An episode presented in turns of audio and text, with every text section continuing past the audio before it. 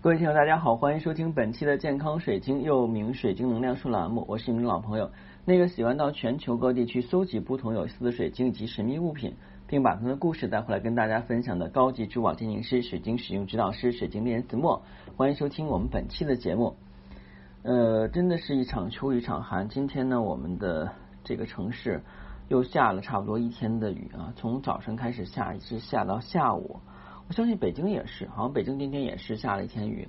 不知道您此时此地是否也是在这个风雨中啊，还是说的话呢，已经安然的回到家中了啊？其实这个时候好像还有很多人没有下班，正在下班的路上。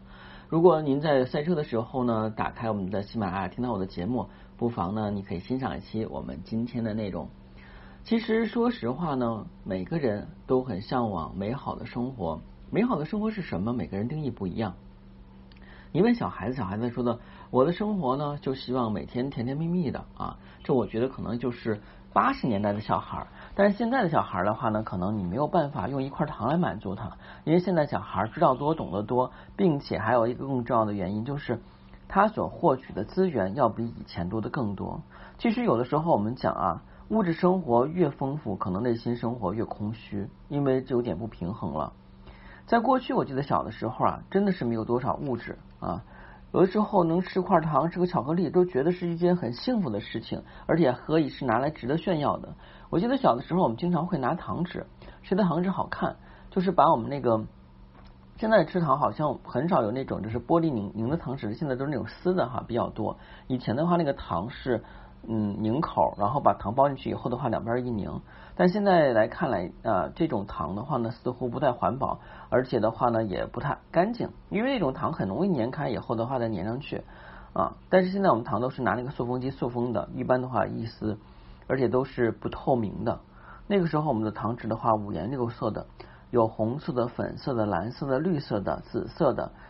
呃，似乎这些漂亮糖纸就成为了吸引小孩的一个重要的原因啊，因为那个时候成长的人有了小时候的这种经验，所以在成长长大之后，对于他潜意识还是需求要很多的色彩。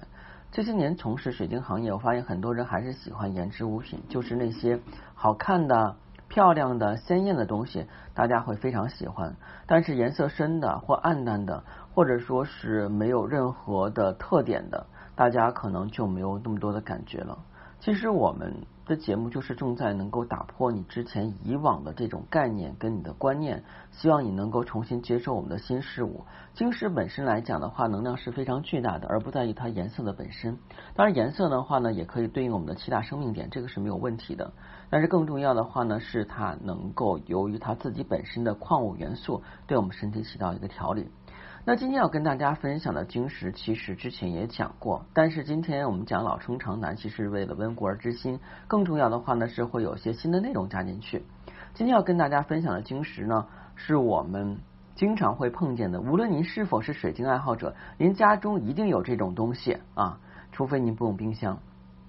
有人马上就打岔，老师啊，你说的是铁吗？啊，不是，不是啊，铁的话呢，嗯，就不会用冰箱来说了。我们都知道冰箱啊啊，就是我们的双开门和单开门冰箱啊，或者是我们以前的那种冰柜。那你在盖上去之后，它会有一层吸力，能够把这个冰箱门紧紧的吸住，对不对？那我们都知道，这个冰箱门的这个密封条上是有一层的磁铁啊。那今天跟大家分享的话呢，就是磁石了啊。所以磁石呢，我觉得其实挺挺挺感到骄傲的啊，因为我们讲的这是中国的那个最早四大发明之一。然后就指南针，指南针呢，它的原型就是磁南，磁南就是一个磁铁做的勺子，放在一个罗盘上，然后来定位用的。当然也有人说的话呢，我们小时候做实验是怎么干？找一杯清澈的水，然后呢找一个塑料泡沫，就不好了，就是那种嗯家里边应该有吧，比方说你的电脑啊，或者说电视机啊。它有那个白色的那个填充物啊，很硬的一块，你掰一小块，然后呢，把一个针啊，我们讲的绣花针，很细的那个针，然后在一块磁铁上反复摩擦，当跟这个磁铁发生同极异化的时候，把这个针插进到这个一小块的这个塑料泡沫里边，然后再放到水碗里边，这个时候就可以指明方向。当然，可能就是说必须要静止不动。如果你说啊，我在行船的过程这么干，那肯定不行了，因为船在不停的晃动，所以的话呢，位置没有办法指的非常明确，因为那个磁啊，就是吸，就是那个吸铁石传递给这个绣花针的这个磁力的话，并不是很强。这只是作为东南西北极的一个实验啊。我们小时候小学的时候物理实验课上都会有这种的，这是动手劳作嘛。但现在小孩可能玩的更先进了啊。那磁石呢，也叫做这个磁铁矿，是氧化所形成的黑色磁性石头。你时常会发现它能够透过磁力吸附小铁块儿。如果在这种情况下，你要小心的把它将其他水晶分开，好让它吸附啊这些小铁块儿啊。为什么这么讲？因为我们讲啊，就是有些水晶里边的话呢，它也有些矿物，半生矿物啊。嗯，像青金石里边的话，它是会有些金属的矿物，那这你就不能够跟磁石放到一起去了，会影响它本身的能量特质。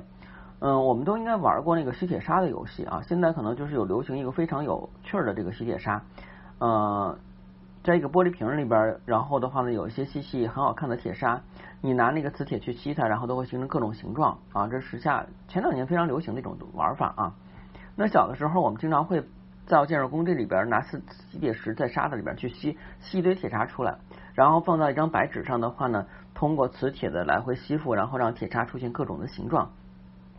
那这个是我们以前玩的，大家都玩过啊。那我们很多人在排放磁石的时候，可能会跟着我们的晶石放一起。你说啊，老师，这个都是矿物质啊，都无所谓啊，都是从大地母亲怀抱放出来的，为什么不能放一起？就是因为这个磁铁的能量比较强，会影响我们水晶里边或者其他晶石里边含有铁物质的这种矿物的能量构成，这样就会影响。就像我之前讲过的，你不可能把一个白色的裙子跟你粉色的袜子放到一起洗啊，当然的话呢，可能这个不太科学。那我们再举例子，你不会把粉色的裙子跟你白色的裙子放到一起洗，对不对？因为可能会染色。因为天生是没有粉色这个东西的，那肯定是加了漂漂色之后的漂成粉色，在洗的时候可能会掉色。你要跟其他的洗衣服一块洗，尤其是放到那种洗衣机里边，就会染色啊。这样的话，你那个白色裙子也变成了有点发粉的颜色，但是又染不均匀，就很难看，就没法穿了。人生过程中肯定会有这种情况，因为我从小到大就有几件我很喜欢的衣服，在洗衣机里边一泡泡一晚上啊，然后再一洗的话，整个颜色就变了啊，这是。一生的遗憾啊！那件衣服很喜欢，刚穿了一次以后就洗的变得怪异的颜色了啊！后来就再也没有穿过它。那我们磁石的产地有澳大利加拿大、墨西哥跟美国，晶体结构是属于单斜晶体，形状有天然带有吸附性的这个铁啊，打磨抛光啊，它也是一种形状。另外，它能量有放大作用，颜色一般是黑色。对应我们的生命田是我们的丹田，呃，摆放可以放在我们靠丹田的位置，或者可以作为手镯。功效呢有接地保护，吸引你创造事物，呃，吸引你所创造的事物啊。然后这个的话呢，我讲的接地没有问题啊。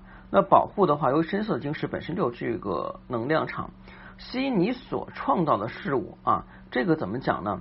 就是有的时候我们会有一些想法，比方说我们想去从事某种行业，或者是想去某个地方，但是因缘不具足啊。你想啊，我也来只说场就走走的旅行，你就拿我来讲。我之前一直是想从事一个自由职业，但是没有办法，工作还不错，家人又只反对，所以我没有勇气辞职。就在这种情况下的话，我心里很纠结，想的，哎呀，我想成为一个自由人，而不是被工作所束缚。就这样天天想呀念，最后我们公司倒闭了，完倒闭了，那我就自然成为职业人呃自由人了。那这个就是我心有所想，然后结果出来了。当然，这个结果可能不是我们想的那么完美。不过的话，你的心愿也达成了。有的时候，我们的实现啊，心愿是在念头，就是头脑里先构造一个念头，然后的话呢，才会着手去实现的。其实我可以把觉得磁石的话，可以结成一种就是实现心愿的晶石。而磁石的话呢，其实在最早呢，在这个。嗯，前苏联啊，前苏联或更早时候，就俄国沙皇时期，就是有一些的这个科学家或是物理学家就认为磁石是能够治病的。通过磁石摆放到身体的某个部位，患病的部位的话，可以使人的身体康复，因为把那部分浊气吸附走了。我觉得话，这应该是有一定的科学原因啊，因为磁石只会有一些的这个吸引能力，并且我们人的话呢，身体也是有些元素的。就像我记得小的时候，我们都用磁化杯。啊，八零后、七零后应该都会有这种呃记忆。那可能九零后是不知道的。以前的话，什么叫磁化杯？就是在那个杯子上的杯盖上有块吸铁石，可以磁化水质啊，对身体好啊。那时候宣传也是比较铺天盖盖地的啊。当时人手一个磁化杯，作为那个年代一个很酷啊、很时尚的象征。但现在的话，已经销声匿迹了。那肯定还是有一定它的原因的啊。无论是怎么样，没有坚持到最后，但是的话呢，还是曾经风靡一时啊。大家应该对磁化杯有印象。所以我们的磁石也是可以放到水里边，但是这个磁石尽量大家选那种抛过很光的那种磁石啊，不要是那种就是你从你喇叭里边啊，呃怎么说呢？现在很多音箱喇叭里边是有磁铁的。从那个废旧喇叭里取一块磁铁泡到杯里边去喝，这样对身体不好啊。另外的话呢，磁石泡水是建议的话放到那个纯，先把磁石洗干净，放到纯净水里泡上一天一夜之后，把那个水再煮沸了喝，而不是说的话呢，你那个水煮开了把磁石泡进去，这样很容易把磁石破坏啊，这个是不科学的。另外从搭配上来讲的话呢。磁石本身就具有很强大的能量啊，它可以跟很多的晶石搭配。但是的话呢，这个搭配一定要注意尺寸啊。比方说你要戴一个磁石的手镯或吊坠，那你就不要去戴磁石的戒指，因为一个戒指一个手镯离很近，很不方便。你可以选择一个磁石的手镯啊或手链，然后戴一个别的的吊坠，或者你选一个磁石吊坠，然后戴一个别的晶石的手链或戒指，这样分开。它的区域场的话还是有一定范围的，所以的话不会受到影响，但不要离太近。不能说是戴两个手链，一个水晶的，一个磁石的，这是不合适。的啊，另外呢，我建议就是我们要不用磁石的时候的话呢，把它放到一个保护的容器里。什么叫保护的容器里边？就是说的话，尽量不要跟其他晶石放一起。你可以放到塑料盒里啊。当然，你说老师这个磁石的话，它是有吸附的能量，那可以放到那个隔绝磁铁吸附的，比方说塑胶的盒里边啊，或者其他的一些盒子里边，然后盖上盖啊。要么就是分开放，你这个。A 房间放磁石，B 房间放左耳水晶，这样的话呢不会形成能量的干扰啊。好，今天的节目就到这儿。如果你想选购天然磁石或神秘物品，不妨加我私信。每期音频节目中的文字介绍有英文名 R G R C 九八六，加我的时候请备注水晶亲友要不通过啊。嗯，非常高兴大家一直以来能够收听我的节目。如果呢你是第一天收听节目，又对水晶感兴趣。不妨建议您订阅喜马拉雅健康水晶栏目之后，从头开始收听，一定让您对水晶有更进一步的了解。谢谢大家，再见。